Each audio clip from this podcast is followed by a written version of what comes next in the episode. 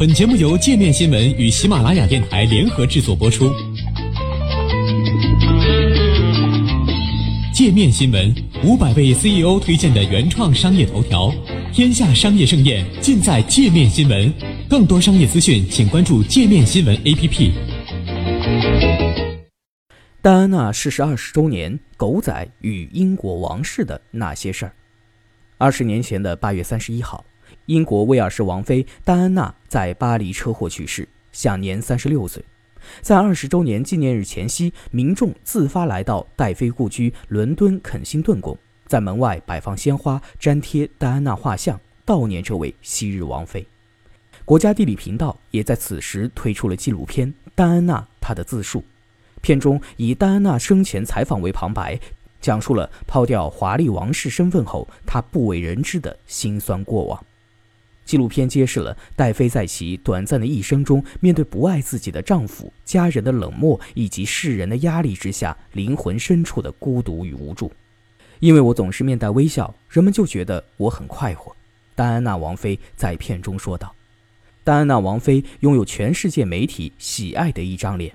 在一九八一年和查尔斯王子的世纪婚礼之后，这位新晋贵族开始承受聚光灯下的沉重负担。”光环让他无处躲藏，被媒体过度关注所困扰的戴安娜决定将注意力投放到公益事业。据报道，她的一生至少参加了一百五十项慈善活动。她的亲民善举颠覆并且拯救了英国王室高高在上的冰冷形象，被前首相布莱尔盛赞为“人民的王妃”。然而，所有的一切在一九九七年八月三十一号戛然而止。那天，戴安娜在巴黎度假时意外车祸身亡，全世界为之痛惜，铺天盖地的报道涌来，媒体对她的关注达到了顶峰。戴妃的死因一直都饱受争议。法国司法部公开的调查报道称，司机酒后驾驶是车祸主因，但据2008年的一项调查结果显示，戴妃的车祸原因除了司机酒驾之外，还有狗仔车队的围追堵截。今年八月二十七号，BBC 发布了一部名为《戴安娜七天》的纪录片。片中，哈利王子罕见谈起母亲当年的车祸。那些造成事故的狗仔车队非但没有救他，反而拍下了他垂死的照片。当时坐在后座的他一定还活着。在天空新闻电视台一部关于戴妃的纪录片中，当年的目击者来自美国的费尔斯通回忆称，当时她和丈夫以及十二岁的儿子也在巴黎度假。他们亲眼看到摄影师的车追上了戴妃的车，最后在巴黎阿尔马桥下隧道里，戴妃乘坐的黑色奔驰撞上了支柱。樊士通夫人称，车祸之后，她看到了摄影师第一时间打开相机，按了快门键。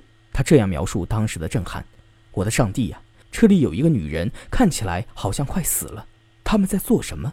为什么不帮忙？为什么要拍照？”戴安娜王妃刚刚离世时。涉事的英国小报记者们拒不承认对戴妃之死负有责任。十年后的二零零七年，当年的小报记者曾经就职于新闻大世界的霍尔终于公开承认，感到对戴安娜的悲剧负有巨大的责任。英国皇家摄影师劳埃德接受天空新闻电视台采访时表示，戴安娜一生都受狗仔队困扰，特别是在生命中的最后两年。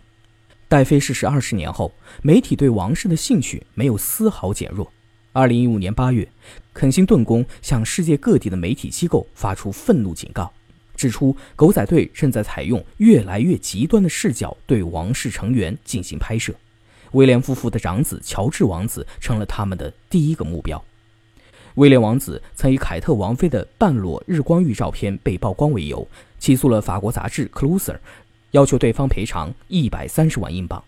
除了撕破脸，王室开始与媒体制定规则，和平相处。据英国媒体人、伦敦戈德史密斯大学新闻学院的高级讲师科比介绍，肯辛顿宫会定期发布更新威廉夫妇、乔治王子、夏洛特公主等王室成员的活动照片供媒体使用。王室开始比之前更加开放，因为他们知道必须在某些时候发布这些照片。为媒体提供库存，科比说道。科比提到，尽管主流媒体看似对王室十分尊重，但他们私下依然会购买狗仔们拍摄的照片，因而形成了这个行业的灰色地带。